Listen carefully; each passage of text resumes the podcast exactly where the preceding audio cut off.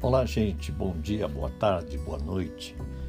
Eu estou aqui com o meu podcast, trabalhando meus sonetos preferidos.